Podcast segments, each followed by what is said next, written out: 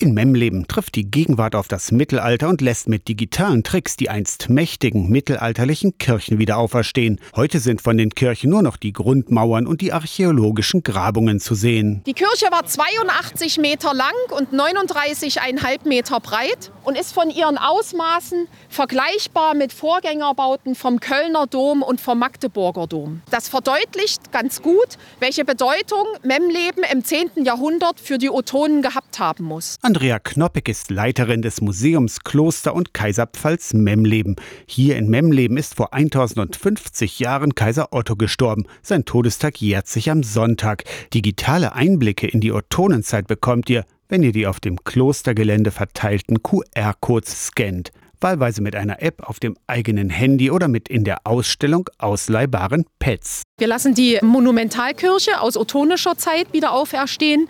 Wir lassen die Kirche aus dem 13. Jahrhundert, die spätromanische und frühgotische Kirche wieder auferstehen. Es kommt noch der Kreuzgang dazu. Memleben ist aber nicht nur Museum und Bildungsort, auch spirituelles Leben hat wieder Einzug gehalten.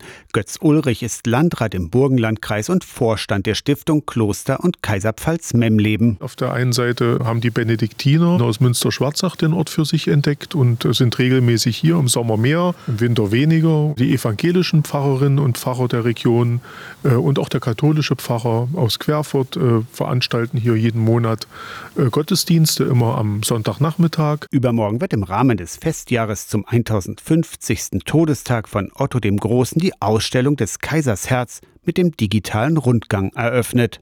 Aus der Kirchenredaktion Torsten Kessler, Radio SAW.